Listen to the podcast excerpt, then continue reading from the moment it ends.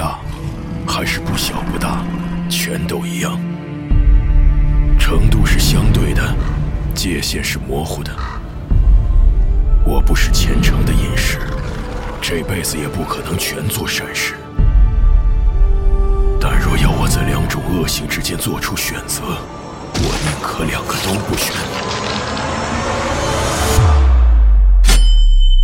波兰国宝级奇幻文学，游戏巫师原作小说，安杰伊·萨普科夫斯基原著，《猎魔人》系列，首次中文正版授权有声书，现已在积禾网及积禾 App 独家上市。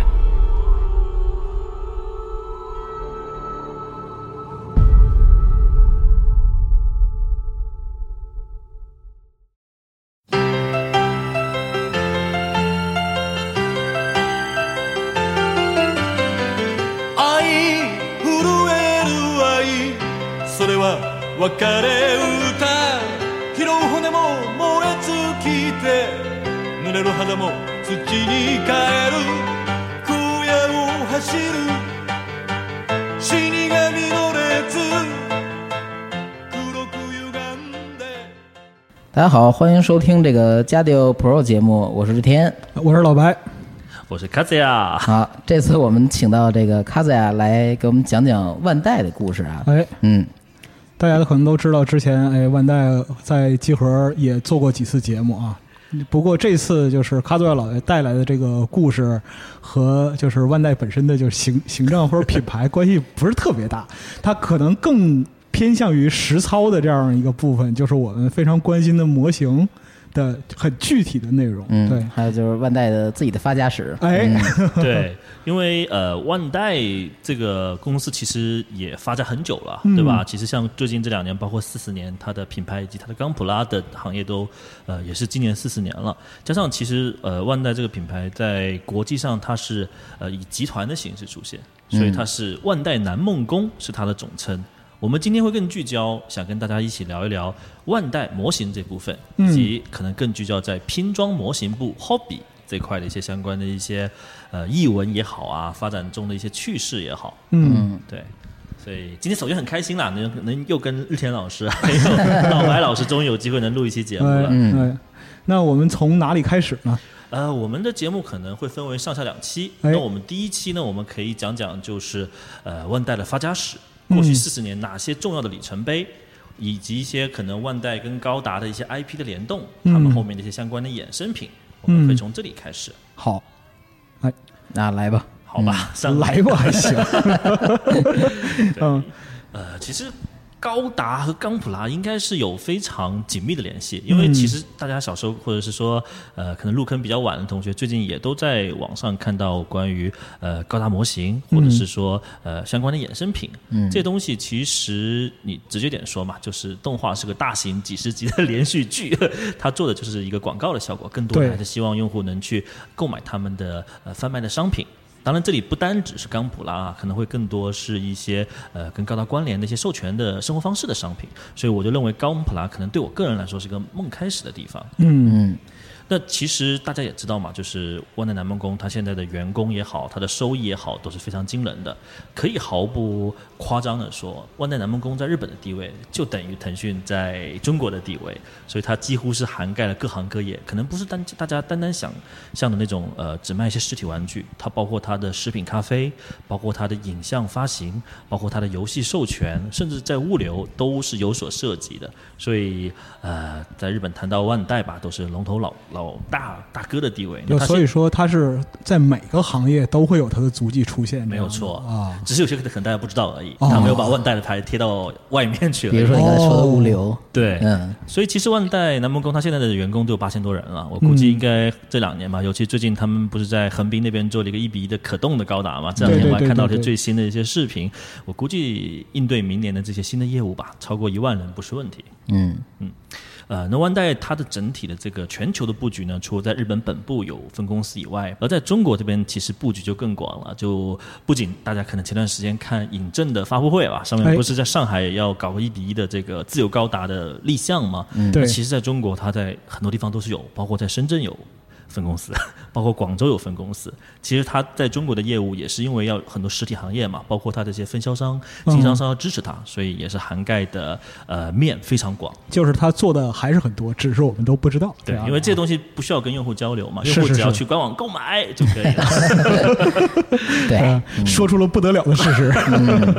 所以我们也快速过一下吧，到底万代怎么从当年的战后的一个小的商铺，一步一步走向现在世界呃玩具衍生品行业的巨头？嗯呃，我会把接下来呃万代的几个里程碑分为几个时代哈，嗯可能会从它发家的一九五零年代一直说到我们最新的二零二零年。嗯那我们把我们时间轴往回调，从一九五零年，万代真正在呃浅草区那个地方开始建立它第一个小玩具店，嗯那个时候它还不叫万代，叫万代屋。呃那个时候就刚好是战后嘛，对吧？还是整个呃经济复苏的第一步。那个时候它聚焦的玩具也不是我们现在所说的呃万代啊科幻。那个时候其实整个日本它售卖的玩具跟我们小时候可能八零后小时候玩的完全很像，比如说那种有旋钮的那种弹簧的青蛙、发条玩具发条玩具，还有一些呃老爷车、哎金属的那种那种那种制品。嗯当时他打出了一个口号，叫做“保证玩具”，但这个概念也就是所谓的品质，但没有问题。嗯如果你有任何品质问题，可以随时换，对它的这个哦制造工业有绝对的信心。然后我还去找一张他们特别古早的一个宣传海报，是他们当时就是亲呃做亲子类的玩具，哦就是皮球。哦，说白了就是皮球，它的海报是个黑白的，然后上面有个妈妈在投一个类似妈妈或者女女性这个角色在投一个会弹来弹去的皮球，但他他当时的名字还是万代屋哈，然后他拿出这个、呃 slogan 行业标语特别牛逼，叫 “bolu kai no gakumeko”，就是 皮球界的 业界革命 特别牛逼。对能能喊这么大的口号也不老容易的。是的，是的，就其实代表那个时候他很多想法，虽然在战后的日本在复苏，但其实是是朝着这个业界最好的目标去进发，去研究它的商品的。嗯那五年后呢，其实呃也谈到了嘛，他们就呃一九五五年就拿出了他们保证玩一玩具的第一号商品，就是车的系列，哦带有金属制品、可滚动、带弹簧，就是往后拉可以向前跑的那种车，哦在万代屋其实有设计，但是大家不要误会，不是说当时只有万代有。嗯行业都有，只是万代的品质，他们非常自豪。而铁皮小车这种东西，在现在来看还挺金贵的。是的是这个东西，现在都是很值钱的理财产品。了理财了，理财了，是嗯然后时间再往后来到了六六十年代，这个时候呢，他也正式的把他的以汉字写的万代屋更名为他呃班代片假名的班代班代大写的一个社名的变变更。你在之后呢，也是一直在精心呃研发各式各样的玩具，去满足当时年龄呃成偏低的用户。哦，因为也跟那个时候的社会购买力有关嘛。那个时候其实能买到成套成套的这种精美的玩具，已经很已经很厉害了。嗯，对，那家里有矿，然后就这样，至少是中产以上吧。中产以上，啊对对对。那到了一九六九年这个时候呢，呃，他们在静冈县，那个时候他造了一个工厂，但是工厂落地不在我们现在的静冈市，而是在静冈县下面一个叫清水市的一个地方，嗯开始做它的一个新的工厂。这个工厂是为了什么？其实是为了它后面的一些呃玩具啊技术布布局做了一个前置性的准备，因为这个工厂的核心目的是为了做有别于之前金属玩具的。塑胶玩具，哦。也就是说，我们现在常说的胶老，呃胶老的胶呃的原点就来自于万恶之源，对，就来自一九六九年这个呃，应应该说是塑胶拼装呃模具的一个哦。工厂。哦，对，因为其实大家要知道，为什么成品的价格比拼装模具要贵那么多，就是因为拼装模具它其实把组合的这个成本分摊给了用户，是，所以它是用板件的形式去做这件事情。对。但当时静静冈市呃做这块生意的不只是万代，哦田宫也在。哦，当时大佬，嗯，对，大佬云集嘛，因为赶到那个六十年代，其实也是日本一个经济一直在往上走的昭和年代嘛，对对吧？嗯。所以制造业蓬勃发展，嗯，对对对，呃，其实挺那个时候挺百家争鸣的，嗯包括像刚刚谈到的，呃，田宫在军模方面，在民用车方面，那高达这边可能更多会在科轻科幻或者是动画的衍生品方面有所涉足。那正是这股热潮哈，就是两条腿一起跑，金属的我没有放弃，嗯塑胶的我也在发足。而在一九七四年呢，就推出了他们旗下一个非常知名的明星产品线，叫超合金。哎，超合金可是一直没有断代的哦，到现在二零二零年，它还依旧在不断推出新的品牌、新呃新的产品线。是而当时主打超合金的一个比较知名的 IP 呢，就是我个人特别特别喜欢的魔神 Z，马金嘎 Z，马金嘎 Z，嗯，然后这个影响力我不用多说了吧？哎他的作者是谁？他在当时的影响力以及现在的影，我们之前有这个相关的节目，对不熟悉的朋友可以听听啊。对。嗯然后这个时候就是他希望说，把一些带有这种机器人元素的往超合金方面推。带有更复杂的造型或者更未来有前瞻性的那个作品往模型方面推，哦所以三年后，一九七七年，又产生了另一个耳熟能详，就是家喻户晓的一个动画界的作品，叫做《宇宙战舰大和号》。好，这是大和号第一次就是呃塑胶模型化，然后它是一个需要自主拼装，然后呢陈列的一个商品。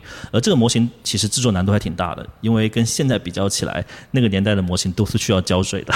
嗯，不仅要自己修建，要胶水粘合、阻力，甚至要上色。上色就是字面意义上的胶囊对，啊，对就需要浇水。对这个东西，可能对年轻的用户来说很难吧？没有但其实卡损接受不了 是吧？对啊，还能叫是什么鬼？但其实如果对军模或者是那个年代的模型来说，呃，就还好，因为那个年代做模型真的是需要一些基础的技能作为门槛的，因为很多造型得自己设计。是是是，对，所以这个二不到二十年，或者二十来年吧，从一九五零年到一九七七年，二十七年这个时间当中，我会称之它是黎明时段，这是整个万代开始慢慢慢慢生根，包括后面慢慢开始做准备，为未来的他的事业做好准备的第一步。嗯，那呃，时间来到了第二个阶段，我称之为青铜时代。这个哦时代、这个就就是进入第二阶段了。对，马上进入第二阶段了。这个阶段其实也是我诞生的那个年代，就是八零后。我也是80，是，我也是，我也是，是我也是，我也是，我也是。对，因为为什么呢？因为这个时候，嗯，有个神作诞灵了。它其实是诞灵在八零前一天前夜，就是一九七九年，我们的《机动战士 Gundam》的 TV 版哎，发足了。然后这个动画其实之前有很多集合的节目也提到嘛，它并不是 TV 版的时候很火，而后面剧场版。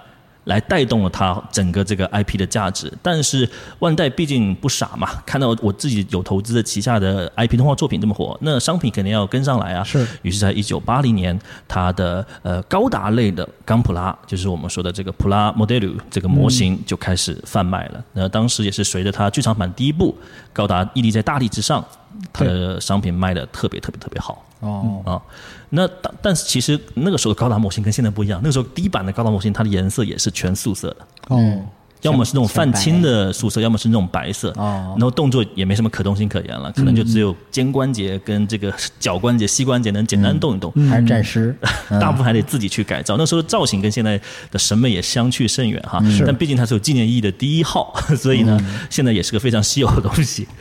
那也是特别牛逼的理财产品。啊、对对，如果你有的话，在中国是是是但是好好在好像前段时间万代把一些老的模具又重新修补了一下，哦所以现在能入手的机会比大概五年前、十年前要大很多。有一些复刻这样的。对对对对对，是为了纪念嘛。嗯，然后在一九八三年呢，万代这个企业的一个 slogan 就公布了，它 slogan 叫 “Human Creation”，就是梦想与创造。哦，对，那这个东西我觉得符合日本人的 的文案嘛，就是很想把一个汉字加上一句外来词的一个拼装，特别有逼格。那个年代，对。然后那个时候也是在一九八三年，它的一个非常有里程碑的技术，呃，极也甚至可以说是集大成的技术，在那年诞生了。是什么呢？就是多色成型技术。哎，这块儿可以讲一讲什么叫多色成型。这可以说是万代在那个年代的黑科技。为什么呢？因为哪怕到现在哈，很多厂牌。包括包括大家可能耳熟，就是对我比较了解的话，可能知道我喜欢玩战锤，嗯都没有做到多色成型技术。包括战锤，包括战锤都没有这个技术，为什么呢？多多色成型的技术的原理是什么？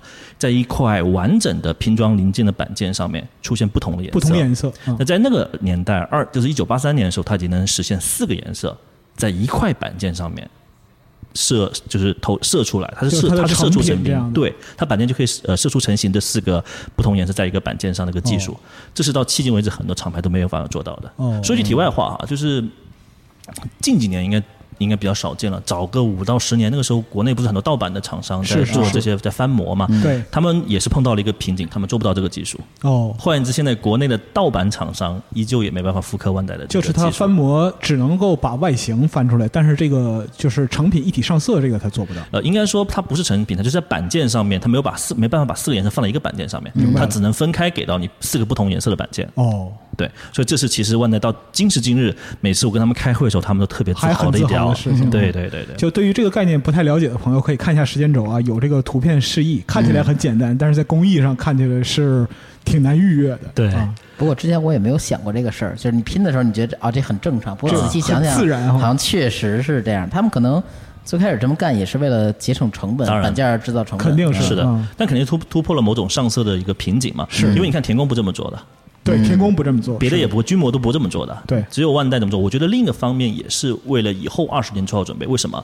因为万代它的目标不是做高特别高端的产品，它是做人人都可以玩得起的拼装模型。大众产品，所以这里面有很大一批用户是年轻小孩子，就是小孩子，口头梦就是小朋友，是小朋友没有时间去，或者说没有那个预算去购买那么多颜料，因为对它跟做军模改造还还有点不一样。呃对，他希望差别蛮大的。对他希望这个东西拿回来，我就直接是上好色的，然后通过贴纸也好啊，已经有的是分色好就可以马上组组装起来，所以这是可能这个万代的策略的其中一点。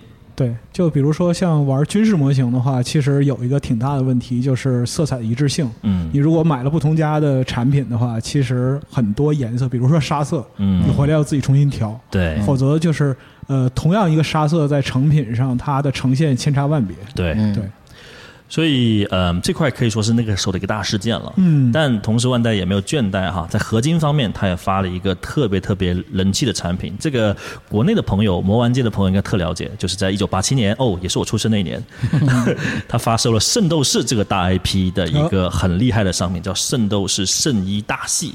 哇，这个国内当年是有很多翻版的，这个这个我有印象了。对，对，因为它是因为呃，圣斗士在日本会比中国早个三五年，它是在八十年代末就已经热播了，然后对应的商品都已经一一对应了。到中国其实九十年代初，对，那那个时候九十年代初的时候，其实它的商品在市场上已经滚动了好几年了。是所以国内的翻版厂商其实也在做翻版，因为价格差太多了。一个当时的一个正版好几百块钱的，那个年代的好几百块钱，加上又是进口嘛，其实对货也非常少。是所以当但是当当时的盗版，我记得好像就一百块钱以下吧。它那时候因为在日本本土，它产品已经经过好几代的积累了，所以说翻模的来源会非常多。对，啊，也创造了这个廉价版的土壤，可以。我觉得可能很多行业吧，包括游戏行业也是这样子，先从一个成本比较低的方式介入了。总之，结果结果而论，就是也让《圣斗士星矢》的动画以外的商品能进入到千家万户吧。哎，嗯，呃，关于这个的话，其实我们又有一期节目聊过这个事儿，就是老玩具啊，啊和泡泡老师还有嗯杨指导他们一起聊这个，就关于圣斗士还有其他奥特曼啊什么类似的这样一些内容。嗯，我们这期是一台是一期中台节目，哎，中转站，承前启后，对。然后在呃八十年代末还有一个非常厉害的一点。我觉得也是那个年代刚好是泡沫经济吧，万代应该投了非常多的钱在技术开发这一块，就是他提出了一个不需要粘着剂，也就是我们口头说的不需要胶水就能拼装模型的技术。哦，革命性的技术，对，那个时候他其实有个概念叫做 snap fiddle。Snap fiddle 是什么意思？就是说啪嚓那一声，它是个拟声词，就是两个卡，就是我们现在说的卡榫连接在一起，哦不需要胶水了。就整个制作的过程中，也许你需要一把剪钳，需要一把笔刀修修水口、哦就可以了。嗯，剩下的你就直接可以通过无胶水组装来完整的将模型制作出来。啊这在那个年代也是划时代的一个技术。后面很多厂商想赶超这个技术，但都做不到。哦 哪怕是现在在日本业界其他的一些大的厂牌，可能都望其背后吧。就进入了一种就是有标准化接口，我他妈吹爆的这样一个过程。是的，啊但那个时候其实也是各行各业嘛，都在不断晋升它的这个技术的最先端性，嗯，所以它也在就是不断的迭代发展自己的这个技术。没有错。嗯，好，那时代又在不断往往前推进啊。八十年代完了，又到了九十年代。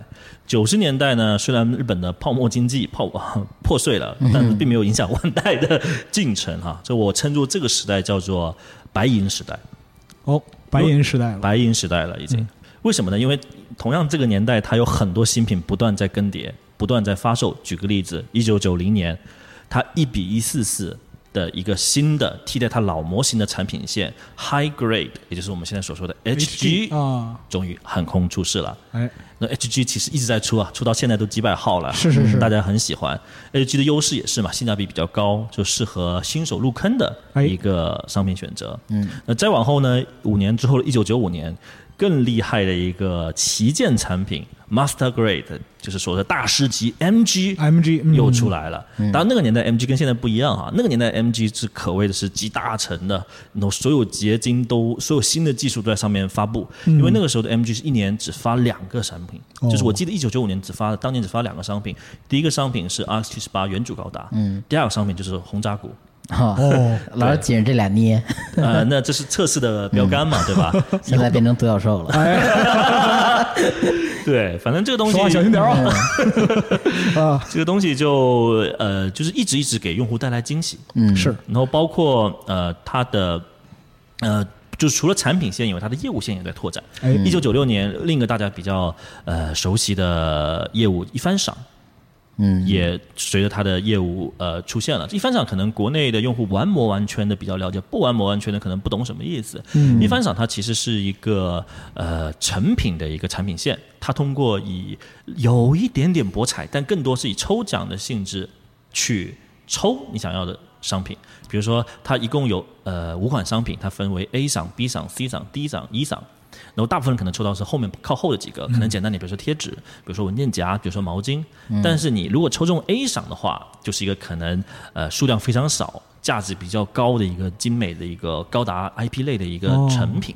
这个只能通过抽奖去抽，氪金抽卡，嗯，对，这是早期的氪金抽卡。都抽一堆毛抽实体的，对，是的，然后这个东西其实也在进入中国，但是进到中国，他们遇到了很大的问题，就是中国对博彩这块管得特别严。但是万代不愧是万代，他们找到了他的突破口，就是说 他知道中国博彩行业里面，只要你不是三千元以上的，嗯，是有一定的漏洞的，是不有这么个细节，对，啊有这个细节，所以他现在做的商品的价格是严格控制在这个呃区间当中的，哦。不想带来任任何法律上的纠纷和矛盾。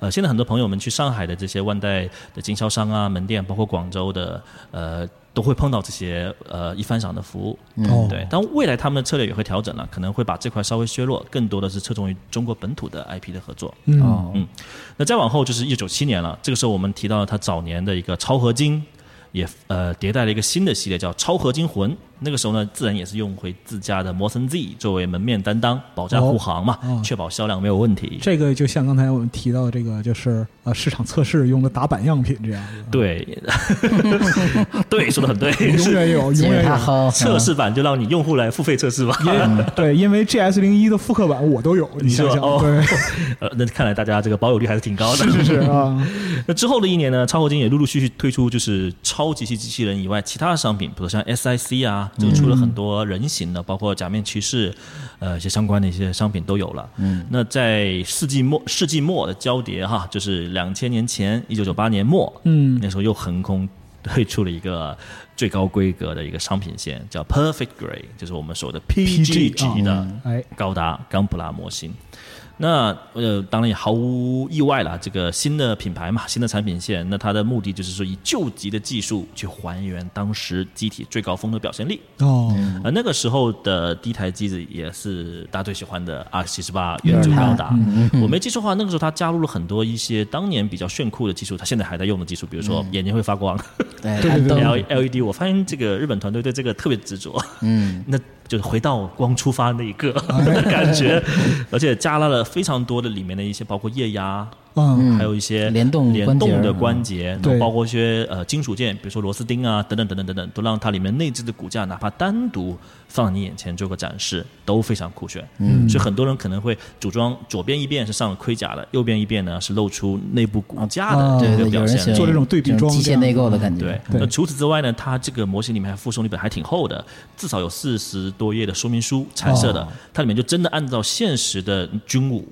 的科技术去怎么怎么，就是说那个联邦军怎么怎么点燃了这些人形战斗兵器，哦。怎么在米诺夫斯那个粒子的影响之下还能近战，还能通讯等等等等。他将这套呃呃兵器的系谱也尝试用资料集的方式还原给大家，所以就当时大家可能 没有什么道理的科学体系，就是。那会儿的 PG 太牛逼，太精致了，是。对啊，嗯，就什么空想科幻吧，可以这么空想科幻可以可以对对去聊这个事情。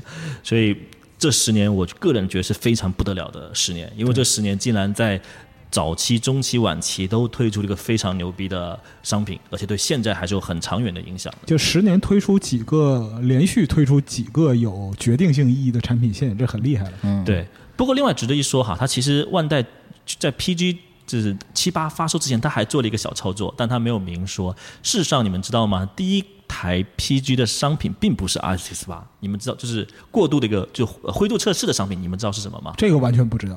是 Evangelion EVA 的初号机，哦，但它还算这个系列里边吗？它的包装盒上面写的 PG。但它没有完全纳入系谱，呃只有这是个，而且这个产品线就只有它一个孤品，哦而里面整套的比例、设计的规格也跟七八完全不一样。它是哦因为它是非高达的 IP 题材嘛。它，不是这个体系的产品，对，但它是个测试技术的用的东西。哦，那我感觉这一部卖的还挺怎么说，挺挺有气魄的吧？我感觉。是，是是，对。就当时他胆子蛮大，应该没有那么多人想到把艾娃这个东西，当时按这种玩具那样商品化，因为它动画并不是一个真正能面向小朋友的那些。但我觉得 PG 也不是面向小朋友的商品嘛，那个价格很贵的嘛，哦，对吧？这个逻辑很清晰，是这样的，是啊是这样的。而且那个九八年刚好是呃 F 它人气最高的时候嘛，就哦就是旧 TV 版加旧剧场旧剧场版人气最高的时候巅峰了嘛，刚好是世纪末啊，就大家带着这种情怀去买买买，也感觉挺不错的。那这个产品其实发售的应该不是很多吧？呃，比较少，国内但现在想买也能买得到，因为他们去年前段时间也复刻了一些，但是哦现在的角度去玩当年的技术，确实有点颗颗颗粒感比较大吧。就纯情怀了，这样对因为毕竟模型永远是遵循一套原则，就是买新不买旧，是你的体验是最好的。嗯，就技术发展永远是决定性的。是，但是也有人说，如果你能把一个呃经典的作作品以现在的角度去诠释它，无论是制作还是把它完成，都是教老必经一课。哦，这就已经进入专业情怀领域了。嗯，是。呃，两千年后，那万代就更加努力的将它的产品线跟业务扩大了。比如说两千零三年那个时候呢，啊，好，仿佛圣斗士的情怀并没有削弱。我没有记错的话，好像是两千年初，圣斗士推出了一个新的动画系列，就圣斗士冥界呃冥王十二宫，嗯，是冥王篇 OV 嗯，呃 OVA 来的。然后那个是我其实蛮喜欢那个系列，那个系列它的制作作画精精度非常高，嗯也是一个让圣斗士回归大众视野的一个一个一个动画系列。那么也是为了配合这个热度，当时又推出了《圣斗士圣衣神话》。的新产品用新产品用来迭代它圣衣大系的旧产品，嗯，而且很有趣的是，第一个产品并不是星矢，而是子龙。哦，哦，虽然现在回过去看二零零三年的第一个圣衣，呃，神话那个子龙头已经是个大头娃娃 级别了，但确实很有划时代的意义啊。嗯，然后两千零五年呢，呃呃，万代和南梦宫进行了一个合并。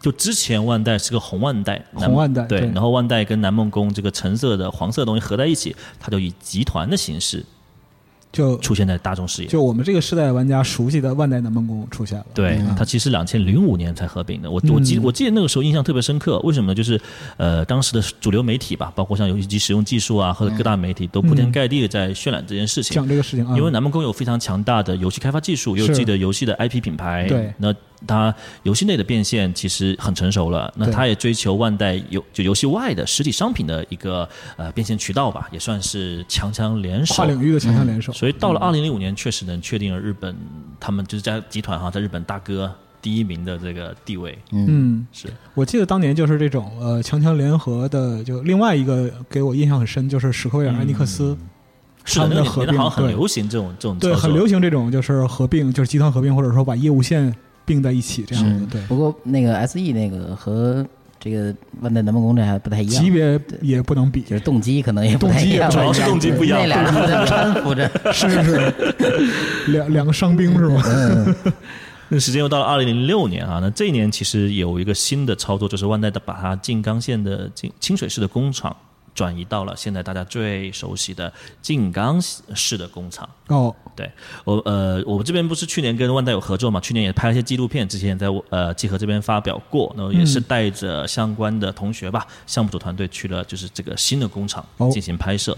里面还是挺震撼的，因为呃，当时与整个拍摄团队，包括项目组进去，一进大门，它就有一个石膏像，一个二七十八石膏像向前跳跃的一个动作，哦，在前面站着，但他们的时间却是按照像日历一样的，按照每天在更新。哦，所以这一进门，这个冲击感就非常大，因为它这个工厂其实占地面积不是特别大，但是它的呃分层，以它的功能板块很多，比如说一楼就是一个博物馆。小的博物馆，我进到去发现里面是个环形的，哦从左到右就是刚才我说的，从一开始一九五零年他们发家的万代屋做那些金属的制品的玩具，最早的产品，对，到最新的他们的产品线，我我是呃，其实那去年我去是第二次去进行拍摄，我第一次去的时候还是他们呃跟星球大战。授权的那个项目，所以当时他们所有的屏幕都在播他们的千年隼的技术、开发人员的心得等等等等，就他们挺自豪的一个技术的展现。嗯，所以，如果真的你是焦老，你是粉丝，你进去的话，你会泪流满面吧？因为你在那个不算太大的一个环形的小的博物馆里面，就看到了这家公司的一个发家的轨迹。嗯，所以呃，有机会还是要去看哈。但因为这个不是对外开放的，确实要有机会才能去看了。嗯，那到了后面一年，二零零七年呢，那呃，终于啊，我们日本的厂商跟上了时代的步伐，想到了哦，网网店我们也要开设一下吧。于是到二零零七年，才终于想起来我们要开一个 这个反应稍微有点慢啊。高达的一个相关的情报的一个网站。哦啊，当时呢，第一版还只只有日文的。所以对很多呃海外的朋友并不算特别特别友好，但也哦其实反映了一点，就是那个时代的万代的策略啊，或者那个时候的呃万代南梦宫的策略，就是说，第一的主战场一定是国内，就哎万代就日本的国内，希望把国内的那些呃无论是情怀向的老粉丝，还是一些新的世代传承的新粉丝服务好。嗯至于海外怎么样，我并不是很在乎。嗯，也没有就是特别具体的认识，这样 对对对啊，我觉得跟日本的这个固化的社会结构有关系吧。跟它的社会性或者说跟民族性有一定关系对啊。但时代总是推着万代在走嘛，我觉得万代现在的状态跟以前不一样了，我们后面接着说，嗯好吧？那到了二零零八年呢，那万代也是呃又发了一个它的新的品牌，叫 Tamashi Nations，或者你翻这个翻译成中文就是。魂之国度可能会这么说很好，但这个 Tamashi Nations 它其实它的一个呃重点的产品立脚点就是以成品成品，为商品为一个一个一个基准，嗯去将他的作品做起来。比如说成品的超合金也好，成品的 SIC 也好，或者一些成品的高达类的模型也好。比如说现在大家耳熟能详的 Robo 魂系列，Robo 魂，嗯，，对，这个就是以相对性价比比较高的价格买回来，可能四五百块钱吧，也有六六七百块钱贵的。你拆开就有很多丰富的配件，不需要自己去组装，完全可以去玩。嗯，对，这就是呃我们说的后面我们谈到万代旗下另一个很大的一个呃事业群，我们叫做收呃收藏部。收藏部。就 collectors。啊。我，们今天其实的主角是 hobby，hobby 就是拼装，拼装大家嗯。需要自己动手做的。嗯，好，那到了二零一九年呢，万代发现我只做通贩商品啊，这可能会对市场有一定的风险，因为我举例来说，我生产个十二万，我二十万，我卖不动怎么办？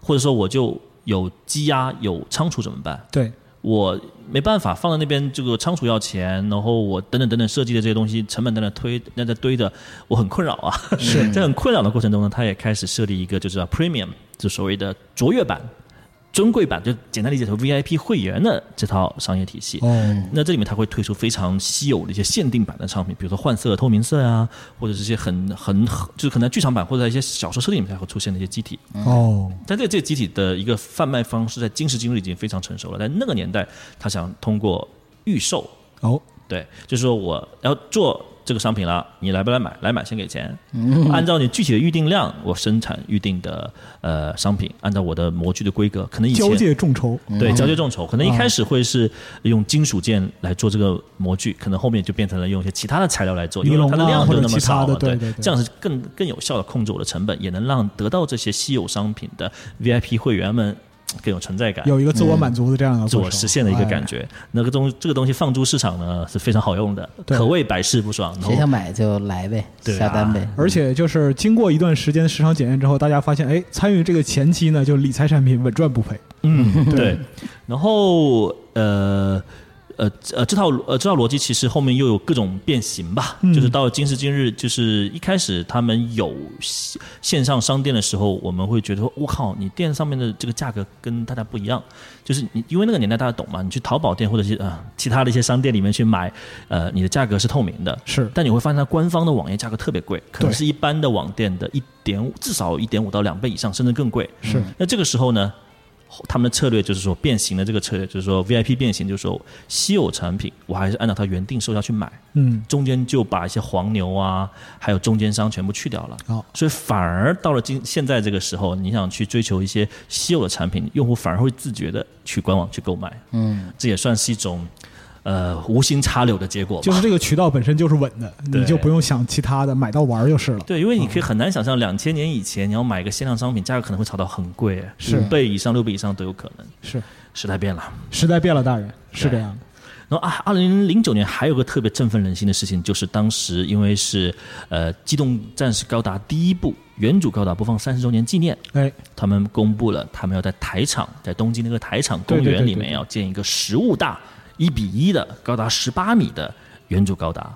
那当时发出了一系列的呃情报啊、图片啊、宣传的物料，当时是让所有的教老们都很兴奋。是当时我就记得，就是网站上面都在刷嘛，甚至很多那个时候还没有微信或者公众号相关的东西，但是可以通过一些论坛，在论坛刷，对对，还有各种一些版主都会发这些信息在 QQ 群里面，确实很让人感动。嗯，对，我记得那个时候就在论坛上还有人就是情报员嗯，这样的，然后到台场去看他们施工的进度啊，然后是的看哪里有变化啊什么这样。当时还是也是从脚开始建嘛，脚啊、对对对对对身体啊、胸啊、头啊，是。然后最终组装起来，大家本来以为是不可动的，对。谁知道做出来之后手还能简单动一下，嗯头也能动，还能啊亮光，还能喷气，我的天，啊，对吧？就很很很不可思议，确实很不可思议。对，所以从两千年这十年吧，我会称为这个阶段叫黄金时代。哦确实，它各行就是从无论是内部的产品的丰富度，以及对社会的影响力。其实我记得当时高达一比一高达是受到当年首相的一个一个支持的，是是他想把它作为一个呃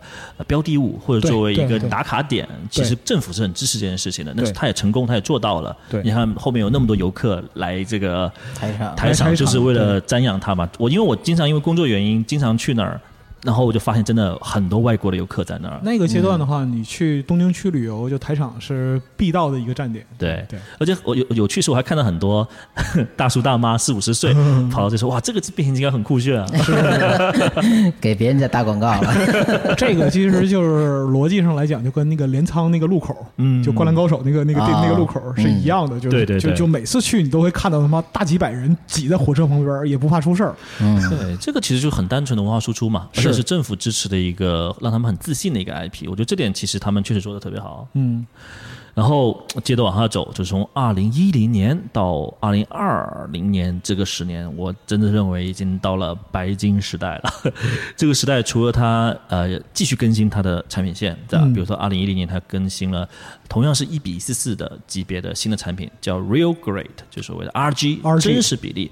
那这个比例的特色是什么？就相较于 HG 可能相对于古着的造型，他希望在里面加上那种真实的武呃兵器的一些刻线，嗯还有那些标识，比如说飞机上面那些加油口啊、警告口嗯的那些标识，以及坦克上面的一些驾驶舱啊，还有一些注意的警告栏，它都会用贴纸的形式加上去，是整体的效果看起来更加具有写实的风味。就有实战性的这样一个感觉。对对对，啊，那这个卖的特别好。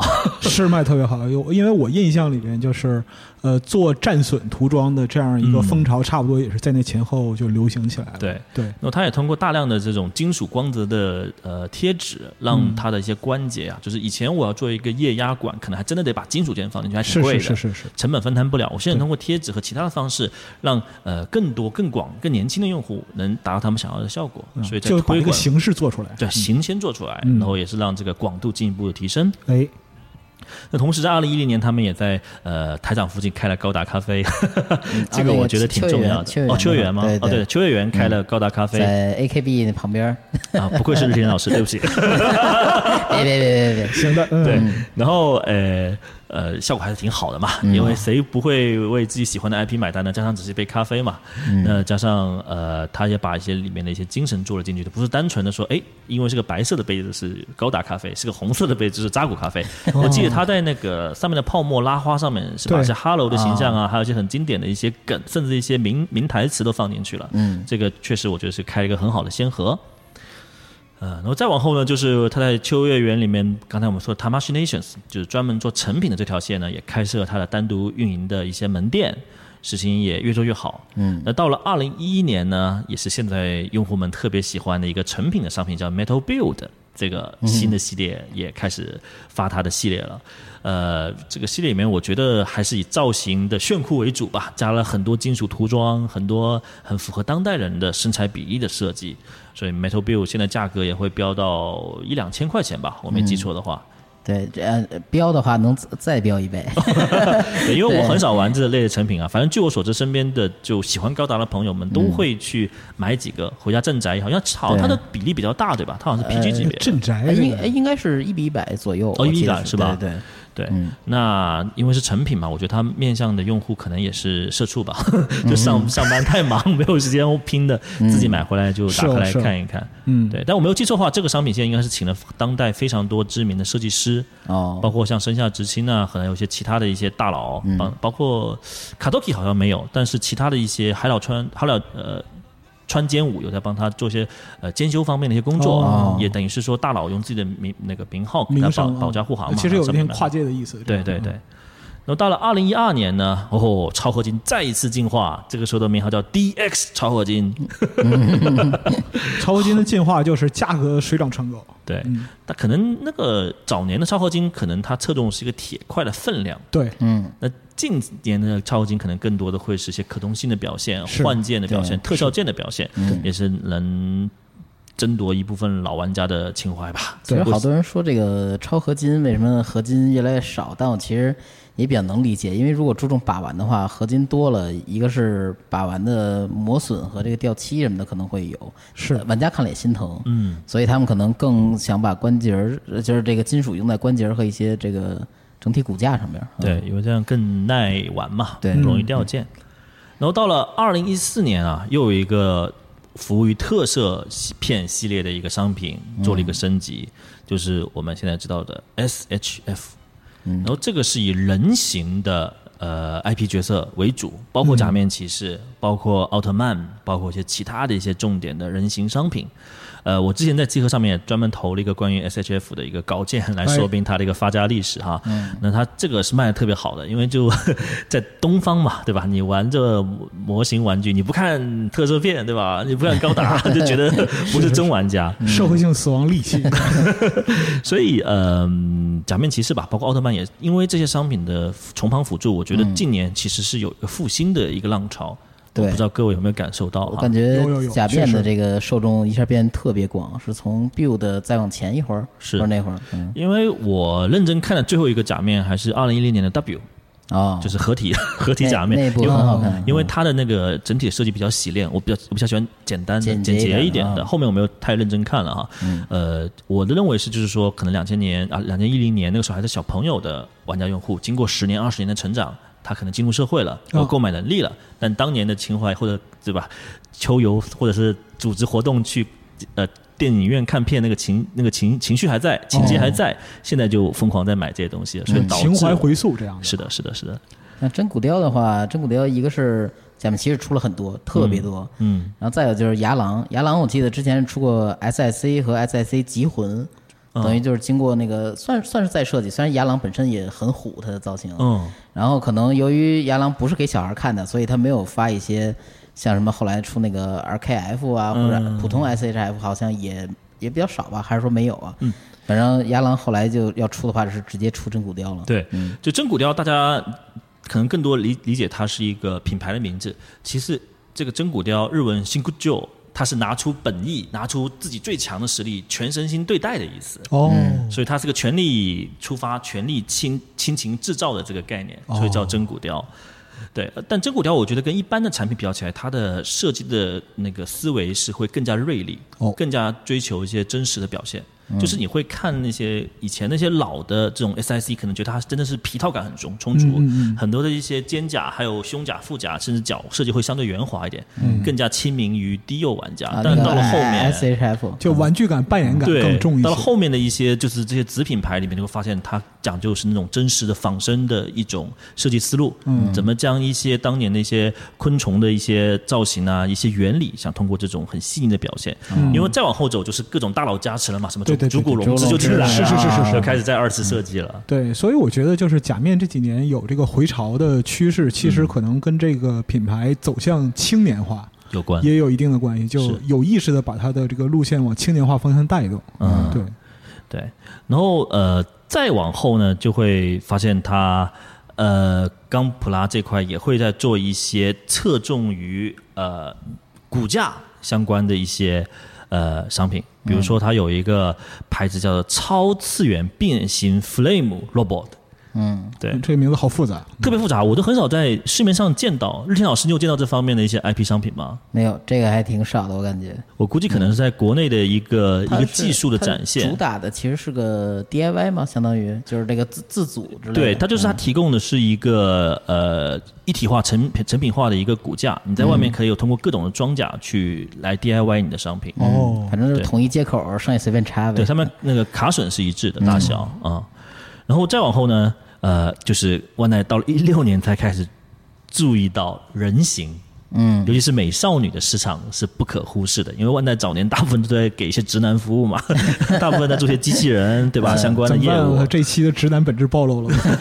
啊，对，所以到了二零一六年，他会开始做一些 Figureless Busto 这个系列，就是希望用它的不同的塑料的成型色，因为有些塑料可能是浅色，有些颜色会透出来。对就举个例子，它有些美少女的一些模型，可能底色是那种粉红色，通过一些不同的呃呃塑料的厚薄度，让它呈现出那种自然的血管也好，或那种红晕的效果。嗯，对这个系列我没有买过，但好像也是配合着当时高达创战者的一些角色推出，对吧？呃，有对，还有就是后来 Macros 那个当时最新的那个哦哦，，Delta 嘛，啊，对 Del Delta，对对对，哦还有这个铁血也出过几个吧，还有就是之后的 Seed，好哦像都都有几款类似的。啊，嗯初音也出过一个那个半个底座，因为它都是胸像嘛，相当于。哦，嗯，对。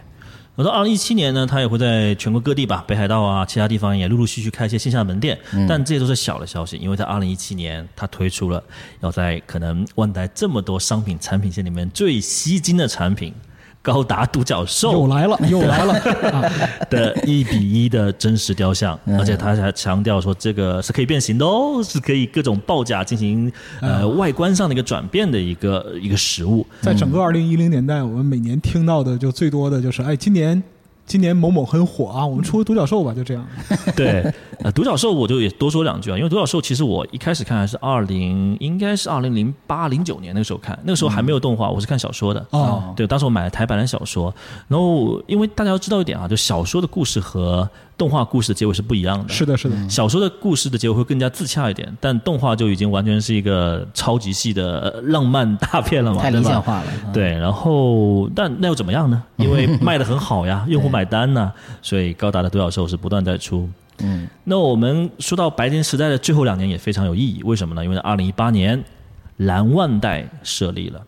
嗯，大家可能会问，蓝万代跟红万代有什么太大区别？后面我会展开讲。但蓝万代其实就是万代旗下最呃明星或者说最头牌的两个事业部，因为这就是刚才我已经提到了一嘴的 Hobby 它的拼装部以及 Collectors 收藏部。这两个不同的呃事呃业务群吧，那这两个业也整个万代里面只有这两个业务群是蓝万代，其他的一些相关的一些刚才谈到的一些实物呀或者等等等等其他的还是以红万代为主。而蓝万代跟红万代其实呃最大的一个分野吧，就是蓝万代它的目标是想做全球的标准化。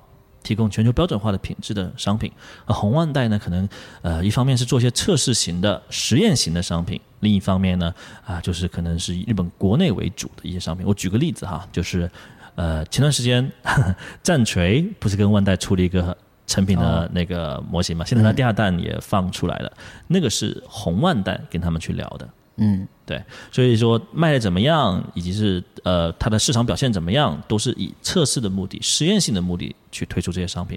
当然，这个商品卖的很好了，就一万件瞬间就呃售罄了。还挺保守的。对，但他所以他马上出了第二弹嘛，第二弹马上出两个新的产品，所以我觉得这条线他们后面应该也会持续去做吧。嗯，那时间来到了去年二零一九年，那万代呢也不断在整合它自己内部的一些服务线，除了生产线、研发线，它在服务线里面也有个新的品牌，叫 Fun Porter。这个很遗憾哈，在国内目前可能大家用的机会还不是特别多，但更多的是类似于售后啊，或者是这些情报类呃业务。那这些品类的业务在日本的用户其实很依赖嘛，因为大家知道日本呃团队他们做传播、做推广跟中国不一样，中国我们铺天盖地的有微博、有公众号等等等等吧，各种骚操作。日本其实还非常传统和保守，他们一般就只有官网。可能最多有个 Twitter，还有这种相关的东西了。然后你就去指定的官方的页面去搜索你要的情报，去下单就结束了。其实还是很古典，非常古典。对，现在看起来就是古典级别了。嗯，所以它也会陆陆续续吧，到了二零一九年才推出这种相对定制化的服务。我也是很服，辛苦了，辛苦了。但我们也习惯去官网看信息了。是，官方不是还有什么博客之类的吗？对，他们还是按照那那一套来。那个年代的情报发布啊什么的，其实就是把呃怎么理解呢？我觉得其实就是原来纸媒的时代的那些，它沿用到互联网这个时代，对对，基本上就平移了嘛。对。啊，那其实到了二零一九年呢，也是又过去了十年，万代这个品牌或者说高达这个品牌已经是四十周年了。所以为了对应高达四十周年、钢普拉四十周年这前后两年的一个计划，他们也推出了四十周年的特别的一个 project，是什么呢？就是嗯，他们想把钢普拉送上宇宙。嗯，这个后面我们详细分拆啊。但是确实也在那一年呢，钢普拉的累积的出货量突破了五亿，五亿，对，就过去四十年。五亿，五亿，可以，嗯，啊，那后面他也在不断的给他的刚才谈到了秋叶原的一些线下的门店做一些升级，包括服务的升级、硬件的升级，也是本来想在没有疫情的二零二零年奥运会这一年大放异彩，哎，但很遗憾了，碰到这种小概率事件，所以和所有东西都会陆陆续续往后推移，哎。那在二零一九年最后一件让人眼前一亮的事情呢，依旧是嗯，来自于蓝万代，但是是成就是收藏部那边的一个新商品，是一个叫解体酱牛的奢侈品玩具。解体酱鸡。哦，对不起，被带偏了。但确实是牛。对对，解体酱鸡，但它是牛高达。对，所以我就称作解体酱牛了。然后这个东西卖挺贵的。呃，我很早其实有参与到这个项目里面来，但是我只是作为一个可能中国市场的一个顾问。去给些反馈，他们一早就把原型机，我在那边开会的时候才给我看了，哇！当时我拿的东西怎么这么重啊？他就我不知道你二天老师有有碰到这个机体吗？我没有掂过，只是近距离看过。就是一个特别重的铁块，比想象中要重的，因为这个机体商品号称有两千件以上的零件，大部分都是金属的，特别重。然后呢，它是一个超精密涂装。设计以及金属质感、完成度，当然发光那些东西都会有的一个很奢侈的东西出现在你面前。哦，但这个商品呢，现在还没有卖配件啊，就只买了本体加两个武器和一个盾牌，后面的那些追加装备都还没有卖。当时是没有卖，但现在已经公布了。没有炮的牛高达。对，在二零一九年。对，然后然后呢，现在是这样子，就是到了二零年，就是有浮游炮的呃牛高达都有了，它是单独卖，成品出了啊。那浮游炮的武器，我听说两个浮游炮的这个套装等于一台解体降级的价格。然后不止如此哦，好像最近还公布了一套就是整备队，对，那个小人儿啊，什么宇宙员、机械臂啊之类的东西。那我问一下啊，它有没有什么 LV 涂装之类的？老花涂装啊，联动 Prada 之类的，给一个联动。对，呃，应该会有吧？这是好的 好的点子，我觉得下次要把老白老师的这个概念给他们输送一下。对啊，啊。对，你看周周都能跟 Gucci 联动，对不对？嗯，对，是吧？那不一样，周周的这个作者本来就是学服装设计的。那二零二零年呢，也到了我们今年，呃，别的不说，独角兽又来了。哦耶！他们公布了一个 MG 产品线的一个升级版，叫 MG EX。那这个 EX 呢，就是 Extreme 的意思，就是说极限表达的意思，就是将它的各个方面的技术力啊。呃，灯光表现力啊，其实主要是灯光表现力 放到这个商品里面去。那这个商品也是卖到了一千多块钱吧？现在，嗯，因为它不仅商品里面有一个最新的独角兽的本体，还有 LED 的组件，嗯，就是它里面有带灯带哈，就将灯带怎么插到它零件里面去，保证它这个商品可以各种呼吸灯、各种幻灯，哦，颜色变换的这种效果。同时还有一个笼子，就是叫叫叫兽笼吧，就是一个整备架。当然这个东西老货了，以前旧的独角兽商品它平移过来的，但就是这样的一个缝合也好，新技术展现。的呃商品也好，在二零二二年成了一个爆款，因为就前不段好就是八月份发售的吧，我没记错的话，呃也是刷爆了这个夏天吧，就是所有胶佬啊 UP 主啊都以做这个商品为乐，对，然后再次。那个验证了独角兽在商业方面的价值。就你骂归骂，你还是要这方面啊。就万代不钱不是万能的，都是万代的嘛。是是是是是是。对，所以刚才就回顾了一下哈，就是二零二年到今年也刚好是一个十年的一个整年嘛，对吧？那以后呢，我相信万代的产品线也好，或它的业务布局也好，也有更多的可能性和发展。呃，所以呃，小小的回顾了一下万代，希望大家从里面可以大概比较清晰的了解一下它的轨迹吧。嗯，这是一共六个阶段，六个阶段，就从呃黎明时代到二零二零年这个未来未来时代是的，啊，呃，那公司其实，在二零一八年二月呢，我们谈一下产品线以外和它的服务线以外的一个战略，它是想做一个品牌的全面升级。因为到了二零一八年，它终于发现一件事情，不能所有的说明书只有日语啊。但我们也习惯了，辛苦了，辛苦了，我只能这么说，你知道吧？他现在也开始在一八年，就是开始品牌升新、品牌刷新之后呢，在它产品的设计语言方面。加入了英文，嗯，那我这次跟万代合作很开心一点，就是说终于有一个商品是以中文中文的形式的形式出现了，这是历史上第一次。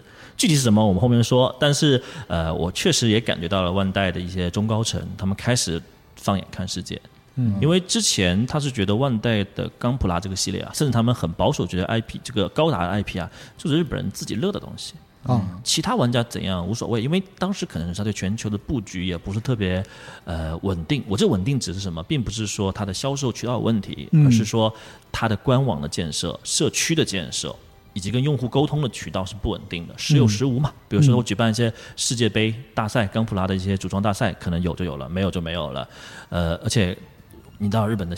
这个秉性嘛，对一些很不稳定、不稳定的东西，总尤其是生意是非常不安的。是是是，所以他要稳住基本盘，但他渐渐发现，他的产能其实有溢出。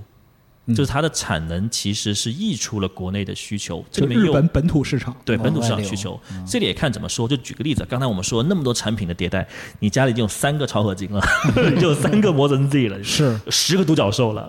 对，我不能总抓着一批老用户一直在买，日本人羊不能可一个薅是吗？对啊，全球有那么多，尤其是中国对吧？这么大的市场，一人买一个小小的玩具，可能万代的这个段位又上升了。你可以先从 MG 买起嘛。对啊。所以说，这个全面升级呢，也是导致了为什么蓝万代的标出现了。嗯，对，那红万代没关系，继续服务它内部的一个呃需求和试验性的产品就好。而在这个时候，也就是二零一八年，他们提出了一个新的关键词，三个原文呢是 “Yume Asobi Kanto”。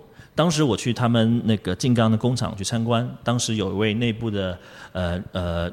呃，员工也是他们的呃一位女士，就给我用了一个非常好的中文翻译，让我很感动。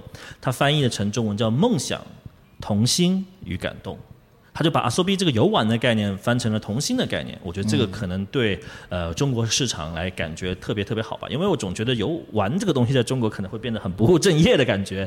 但是你有了童心，你不忘初心，你接着去做这些事情，这也是他蓝万代想向全世界。喜欢钢普拉、喜欢高达旗下 IP 商品的用户的一个诚意的表现。嗯，那我们刚才谈到了嘛，那那红万代剩下能干什么呢？我觉得红红蓝万代就各司其职吧。我这里也去他们官网上摘了一下，呃，他们的一些原话吧。比如说红万代，它在那个 Ume Creation 下面还有一个小小的补充，叫做 “Tanoshi Toki o Skuru no Kinyo”。就是说，为了快乐的那个 moment，那个时刻去创造商品的一个企业。那蓝湾在这边，就像刚才我反复在谈到的世界格局，那世界一级 no zoa hobby entertainment do kinyo，就是他要走全世界的标准化。事实上，他现在已经走的还挺不错的了，不至少在大东亚市场，在一些其他的一些欧美地区也是有一些沉淀的。蓝湾在这边把心里话说出来了，对 对对，这是大大白话。对。是，那呃，除了刚才我说的那个比较顶的那两个事业群啊，就红旺代跟蓝万万，它旗下有非常多的子公司，比如说呃，另一个大家很熟悉的牌子 Make House，嗯，对，还有一些其他的做各种企划的公司啊，包括物流的公司啊，家电的公司啊，贩售的公司，我就不一一读了。嗯，但是它还有个公司是其实之前它收购回来的，就是。B a m b l e s t o 就是我们的用户们常称之的眼镜厂。眼镜厂，因为早年可能用户对 Bumblesto 这个厂牌认识是通过一个游戏叫做《超级机器人大战》。对，是因为我也是那个游戏的粉丝嘛。但是渐渐渐渐的，万代说这个东，因为那个眼镜厂早年老是把它产品授权给兽屋，所以做了好多兽屋的商品，这万代看不下去了，不能再这样做了，赶紧把它给收回来，成为自己的子公司。所以现在这个眼镜厂也陆陆续续在做一些呃呃万代相关的一些商品。是。呃，包括可能拿到一些授权的业务，像那个少年 Jump 系的那些各种少年系的 IP 啊，高达类的 IP，因为这两个厂商我们都有合作过嘛。之前像 Mega House 也出过一些腾讯系的商品，还卖的还不错。所以接下来可能未来一段时间吧，也会大力加大跟万代这些母公司和子公司的联动。哎，嗯，好，那说到这里，我们先停一下哈。就是万代刚才非常密度高的介绍了很久，我想跟大家聊一个话题哈，就是玩具这个概念本身。在大家心目中的一个一个定位也好，或是一个心智的占领也好，是怎样子的？我会跟全球很多公司在聊这个事情。我发现在美国，他会把玩具分为两个品类，普通的叫 toy，然后呢有收藏价值意义的叫 collectible toys。哦，哎，这两个在他们的认知里边是有什么区别呢？前者给小朋友玩的，后者给成人玩的。我举个例子，雕塑 p r i m e Studio 那种雕塑就是 collectible toys。哦，一是价格贵，二是上面有 IP 的一个分量在。哦，第三呢，可能出货量也不是特别特别大，你收藏它是有意义的。哦，对。那在日本呢，又有点不一样。日本他把玩具分为两个品类啊，这个不是我自己吹的，是跟日本某个大的厂牌的老 大佬来我们公司开课的时候，我向他学习的。哦，叫做 omocha，另一个叫做 hobby。omocha 这个大家可能都很清楚，比如说我去抽个扭蛋，买个小的食玩，就属于 omocha 这个级别。这个是一个级别。对，小玩具。当然我今天说的是个大的格局的分啊，不是说很系统、很细的分。hobby 呢，就是一种爱好，比如说我喜欢军模。我喜欢船模是个 hobby，它可以持续很久很久。这就是一个很有倾向性的这样一个。对，其实在这个日亚上边，这俩东西也是这么分的，就它是它是两个大标签，品类是分开的。对对对对，看大佬没有骗我。对，然后 hobby 这个也是这个词也是被我们刚才说蓝万代其他拼装部就用到他们公司，就是他们这个呃呃业务群的名字了，叫 Bandai Hobby，嗯，就是我们所谓的拼装部，嗯，对，因为它是个可持续的。可以长久的一直投入关怀进去的一个一个一个类别吧，那中国可能就 简单很多了，大家可能觉得玩具就就什么都有嘛，什么分类都有，然后最近这两年可能很火的一个词，我们叫做潮玩，对。对，因为我觉得潮玩是个非常非常大的一个话题，我今天不展开讲。如果以后有机会的话，我也可以邀请我们部门那些大佬们给大家一起聊聊什么是潮玩，可能又可以聊一两期节目了。但就是潮玩本身，其实它承载的东西相对来讲，又我觉得是过多了一点。呃，这个呃，我们直接说吧，潮玩变成了另一个非常。容易变现的手段是，所以才承载多。因为我会发现一点啊，就中国我们这个民族哈，做很多事情呢，可能呃目的性是非常强的。是是是，我做这个东西其实是个风口嘛，风口大家投资嘛，就资本进来了，它承载的东西就变得越来越强。所以说，不排除就是玩具产业里边有很多带着就很明确目标的进来。对，这样。而这个这个数据我也拿到了一些，大家也不要惊讶，你知道吗？二零一九年中国潮玩这个。分野的交易额啊，达到了八百三十六亿。这个产业对这个产全中国从一月份到十二月底，因为二零一九年有特别多潮玩展，但现在也越来越多了嘛。现在潮玩展不是个特别稀有的事情。早年你会觉得说，哎呦，上海北有潮玩展，STS 可能北京有 BTS 潮玩展，可能大家趋之若鹜去去买玩买就完了。可能就当时人们对于它的印象或者说是认知还趋向于艺术性的这样一个认识。但现在其实你看各个商圈里面，泡泡玛特。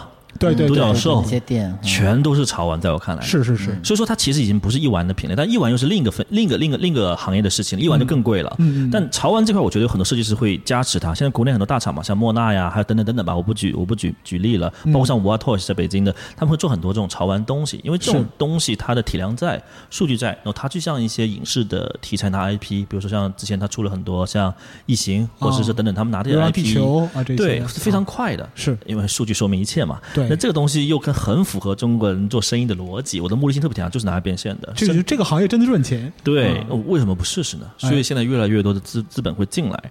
但你说这个东西是个不好的东西或者好的东西，我觉得不能这么分吧。嗯，因为它毕竟也是让很多行业在，尤其在今年这种情况下还接着在滚滚动，也是让一个宏观的市场在做大。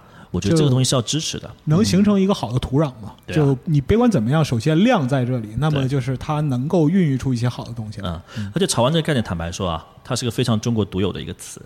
你放逐全世界是没有人知道什么是潮玩的。你可能跟他说 fashion toys 或者 art toys，他们可能大概知道一个概念，但他并不知道什么是潮玩。他没有办法精确定义这个东西。对，但我觉得这个潮这个词也特别双关。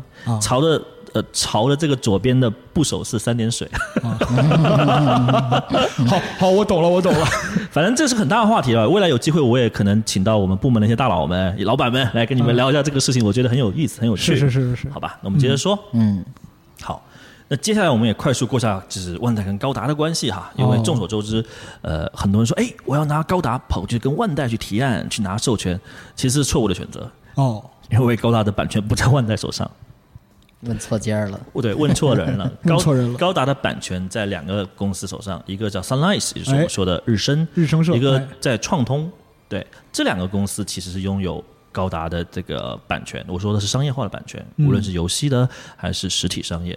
所以哪怕你找到万代，他也要跟你一起组队去跟这两家公司去提案。啊，对，说是是这样的一个概念。而这个东西，呃，其实很早就能找到他们的证据。就比如说，你回去看原主高达，一九七九年的原主高达，最早的这个创创通的这个名字就出和 Sunrise 这个日升的名字就已经出现在它的制作方的一个名单当中去了。哦嗯，对。但们但是其实这两个公司都不是大公司，人很少，就几十来个人，但就嗯跟他们接触过吧，他们现在的作风还是比较老派，里面老人比较多。啊然后我还知道以前创通里面还有个中国籍的一个年纪比较轻的一个女士在里面上班，跟他们聊挺好的，但就离职了，可能受不了那种老派的 老派的风格吧啊。但可能后面对吧，我们可能也会有些有些动作，大家可以期待一下，期待一下。就两个昭和公司这样的，对。呃，那其实万代跟高达，我们谈了这么久，发现回过去看啊，仅仅是大的动画作品就有，呃，可能有些漫画作品哈、就可能能被你记住的就二四部以上，所以这是一个非常非常深的一个 IP 资源的池子。嗯。任何一个作品都会拿来做，比如说游戏、漫画、衍生动画、商品，而且很多作品刚才也知道了嘛，就反复在更更迭，反复在翻新。嗯那这个东西好的一面就是说，它对整个行业是有积极和刺激作用，而且不会说我 IP 取一下子用完了，它有点取之不竭。嗯但坏处就是说，如果今天我是一个新人，我是个九五后，我是个零零后，我要看高达，我完全不知道从哪里开始看。嗯而且每一部可能少则二十多集，多则五十多集，是是是是是我我我该怎么入手啊？对，我觉得这个可能也是后面我们集合有机会的话，可以做一些系列节目。不敢，怎么做？我很早之前聊。聊着不敢，嗯 我们后面看吧，看有没有机会。那除了那个常规的动画节目以外呢，它还有很多漫画的连载。它在日本有一个刊物叫《钢弹 Ace》，对，那嗯钢弹 Ace 上面非常多的一些呃很优秀的呃漫画，有的漫画可能是重新将动画以漫画的方式演绎一遍，但在过程中加很多私货，是是是。新的一些设定。呃，有的就是呃呃，大家可能说它是平行世界，但我觉得可能是呃作者自己的主观理解，因为我特别喜欢的一个呃漫画连载作品叫《高达雷霆咒语》。啊 Thunderbolt 那个片子就是 B 站好像也有动画版，啊但是我建议看大家看第一季，不要看第二季，因为第二季的故事已经跟漫画原著偏离非常远了。哦，脱离了，脱离了，据我所知，好像是中方的资本介入，然后在不告诉原作，就是动漫画作者的前提之下，改的很乱。不能乱讲啊，不能乱讲，没有了，反正这个也是江湖异闻嘛。啊然后呃，结果就是可能以后很难再会见到这个作品的动画化了。但是是如果有条件的话，我建议大家可以去看看漫画，漫画有中文版。嗯有台版的中文版，真的剧情非常厉害，嗯呃，很推荐，很推荐。然后近期这个杂志上面还连载了一个很古老的呃呃 IP 作品，叫《高达 W》的一个衍生漫画，啊它是讲一个那个当时的一个双子座的高达，因为高达里那个 W 里面很多高达是用那个星座来命名的，嗯有机会大家也可以去了解一下。那近期的动画呢，除了刚才我们说那些就是老番以外呢，也是越来越在乎年轻人的市场啊，比如说《高达创战者》。对 b u i l d Fighters，然后这个系列，呃，第一季和第二季我还我还看着蛮蛮感动的，因为它里面玩了很多老梗，嗯玩了很多一些就是老的高达动画玩家喜闻乐见的一些桥段，或者是 if 的桥段，what if 的桥段。那最近两部我没看，我不知道日天老师看了没有，就是变网游的两两集。呃这个第第三部就是那个《皮鲁多代巴斯》，那我是看了，看之后你怎么说有点失望。看了不想评论是不是？这也确实，大家对这个评论确实也不是很好，就感觉，呃，前后包括这个角色动机啊，还有这整个系列，就跟前两部对不上。嗯、然后最最新这部再起呢，就感觉。呃，评分又回来了，他好像把这个世界观整个给圆回来。他其实承接的第三部的剧情就没有太偏离这个年代太久，哦然后他把这个世界整个真相构造就都给给还原给圆回来了。哦对，而且大家挺满意的，说是。那我要看岂不是第三部、第四部都得看？呃，第三部别看了，你就知道有那么一事儿就行了。哦你看第第四部就行。第四部会把那个第三部的事情提一嘴，对，其实是主角团就换了，就是从其他人再讲这个故事。好的，如果是高达有常 常规的 TV 版，我也不至于去看这个动画呀。但确实近年来应该不太会有高达体育版了。据我所知啊，嗯，因为第一，他会把那个资本投入到就是闪光的哈萨维三部剧场版的运作当中；另一方面，他可能呃也想拓展一些新的市场吧，所以我们期待一下吧。先看看三个剧场版怎么样？呃，或者说是在现在这个年代，再像传统那样投入长篇剧场版的话，实际上它的费效比很低。嗯，确实，因为以前的那种番剧可能动辄一年五十集，对，然后你它更多的是依赖于电视网络，对，而跟现在这个就是互联网群体的这样一个反应周期什么的脱离的太远了。对对，好在好好事儿的是，我好像听说剧场版就是新的那个剧场版《闪光哈萨维》有机会跟中国同步上，哦，至少不会差太远，哦，一两个月就多了，所以我觉得呃未来可期吧。那不错的，嗯嗯。然后下个事情呢，就是刚才我们谈到四十周年的企划特别多，一开始想把这个原主高达和红扎古送到太空上面去，现在还没有落地。另一个落地的就是在横滨那边一比的高达，我看到已经可以做出了单膝下跪的各种炫酷的动作了，呃，又是一个。很知名的呃打卡点吧，因为一开始我以为就简单的把旧的台场的那个七八放过去，只是加了一些小的关节，但我们去看发现它那个外甲是重做的，重做，那内构肯定就是重做了嘛，因为要做那么多动作嘛，所以这块我觉得呃日本政府还蛮舍得花心思和资本，而且它那不是随便动动，它那个关节可动性。就真的是把应该结合后边的架子，对，然后能达到好多那种大幅度的屈膝呀，或者什么那些东西。对，因为一开始我听到他的状态是只能两步往前走，嗯，等我走回去，现在是可以做到单膝下跪。对，然后一开始我还觉得挺逗，就他们还找了很多真的是物理行业的一些专家博士去给他们出建言嘛。哦，我一开始以为是类似那种搞笑新闻或综艺新闻，后面发现还真的这么做了，就认真做的，认真做的。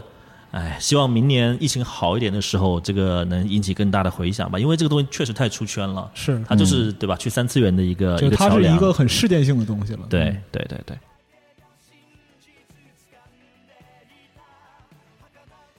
刚才我们谈到了，它有动画，有漫画，然后呢，也有些实呃主题公园的一些一比一的实景。嗯，那接下来呢，其实还有些别的东西，它也在尝试，比如说我们刚刚说了很久的高达模型。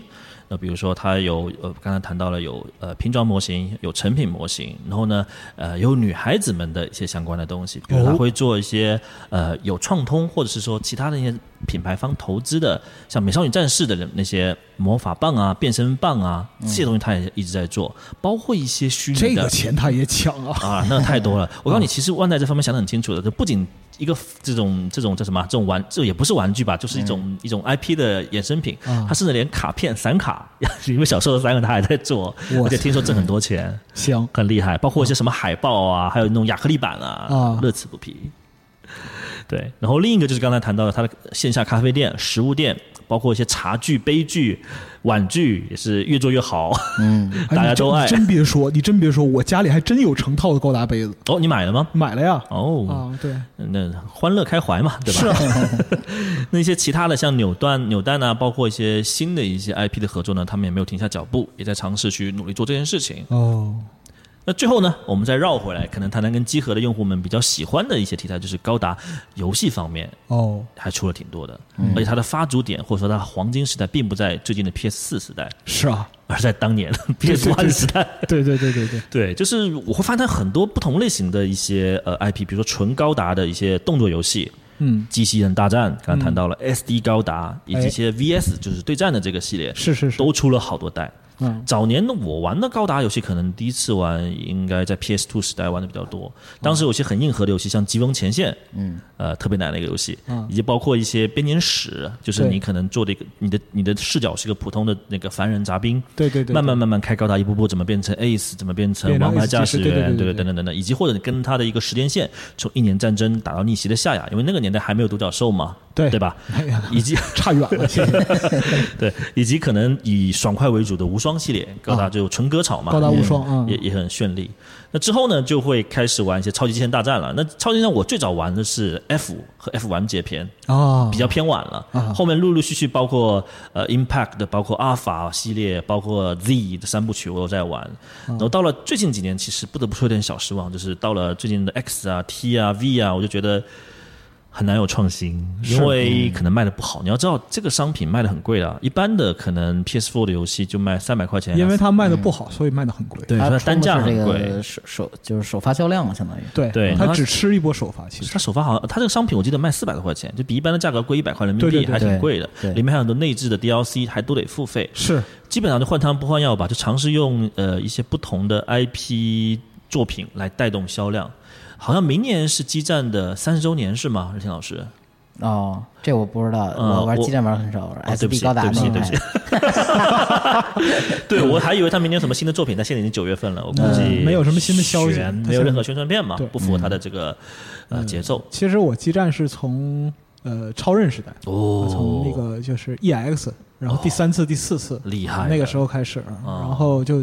等于说中间有一些空缺吧，就 PS 三时代，PS 三没有啊，都是 OG 啊，没有什么特别没有什么特别的东西，就到了近年吧，才呃稍微往回减了一减。但它其实就对于目前的市场来讲的话，就它的用户群体没有拓展，说没有对，因为机器哎已经是令和了，对不起。是，然后下一个我们要谈谈一个也是一直在做细铺的，就是 SD 高达。SD 高达可能跟基站最大的不同就是它是个纯高达向的。IP 游戏，然后里面就是以开发高达呀、收集零件呐、完成图鉴呐，有点像宠物小精灵哈，有点那意思。对，然后但是不断是以原作的一个剧本走向去将一个故事的原汁原味去还原。当然里面也会有些衣服的一些故事，我也挺看重的。我印象很深刻，就是可能说这话有点得罪人啊，就是当年 PS2 上面玩了一款就是以 Seed 为主的一个 SD 高达，当时它还不是那个。二他二三头娃娃的比例是真实比例那一座，那里面有个 if 的剧情是跟动画版完全不一样的，嗯，就是讲那个男主角被杀了之后，女主角就是 Kira 被杀了之后，然后拉克斯带着他团队又跟那个。那个飞鸟针对吧？嗯，都进行对战，然后飞鸟针将这些这些老一派的前前一座的英雄全部都干死了。当时是这个相当冒犯人的，谢谢，是相当大胆的一个一个 if 的结局吧。但确实印象很深刻。我跟你讲，这个游戏如果在这个时代推出的话，会被喷死。那最新的那个游戏好像是去年发售，对吧？一个叫《纵横交火》的一个火箭纵横，火箭纵横，呃。呃，画面真的是挺好的，但是就是优化的不够好，有点卡。我玩的是那个 NS 的版本，第一版简直 bug 多到简直想死，就是它经常会玩到一半就卡机。哦，嗯，好在它有每回合自动存档，否则真的要烧游戏了。对，然后 VS 系列我就不不赘述了吧，恐怕现在是可能是留下来少数的。人气还很高的，然后还一直在线的游戏，因为最新那代我还没来得及玩，但我早年玩的 VS 应该是是联邦啊，联邦对扎夫特，扎呃呃，再早一座应该就是那个高达对杰高达。哦，对对对，那个时候我印象很深刻，它是有个宇宙战。就是他敌人不是在一个平面的大地上给你打，他是从四面八方方向你打过来，那种漂浮在宇宙中就像溺水一样的那种战斗状态，让我印象立体感印象印象很深刻。空间站嘛，那之后随着西德的大火，包括独角兽的大火，也一直一直往后走。但我心目中到现在为止最好的 VS 的高达系列还是 Next Plus，就是 MP 是 PSP 上的一座，因为那那座它的剧本非常。会玩梗，他会把不同的高达的一些故事融到他的剧情模式里面去，这才是真正意义上的大乱斗，而不像今年的高达就是直接把机体往里面一丢，我也不解释，剧情很薄弱。只是机体对战就总觉得缺点什么。对，嗯，但我觉得那个时代跟这个时代可能这个耐心不一样吧，时代有时间去打磨，然后这一代可能就是说，一方面我要照顾我街机厅的一个销量，然后可能淘汰之后我再整合整合又丢到家用机平台上，可能市场和这个用户群体存留也有关系。是的，是的。然后呃，其他的包括可能跟优衣库的联动啊，卖的 T 恤啊，还有一些其他的伞啊、日用品啊，我觉得呃，虽然没有像 EVA 做的那么疯狂，但高达也做的还不错。是，就经常我们像 IT 行业从业者在公司里面经常会碰撞衫。啊，就说你一个电梯机，对一个电梯机，你们可能一起上班，发现三五件一样的衣服，就都他哦，就就会心一笑，就知道这个人也是。哎，联邦狗滚出去！对，就会有这样的想法啊。所以说了很多了，今天就是把呃，包括万代的发家的历史，包括跟它相关的一些衍生品，包括跟游戏相关的一些呃点点滴滴吧，都简单点了一个题。所以呃，今天就可能关于。回顾这一块的一些业务跟万代的，我们先讲到这儿啊。那我们下一期会说一些更加具体的内容，就是关于拼装部啊，还有就是其他的一些啊相关的意事啊。对，然后下一期可能更多的会聚焦于在拼装部它内部的一些译文啊、一些八卦啊，对吧？还有一些它的一些相关的结构以及一些未来的方向。真交老必听啊！对，期待一下，期待一下。行，好嘞，那我们这期就先到这里。行，请大家期待下期。成，啊，咱们下期见，下期再见，拜拜。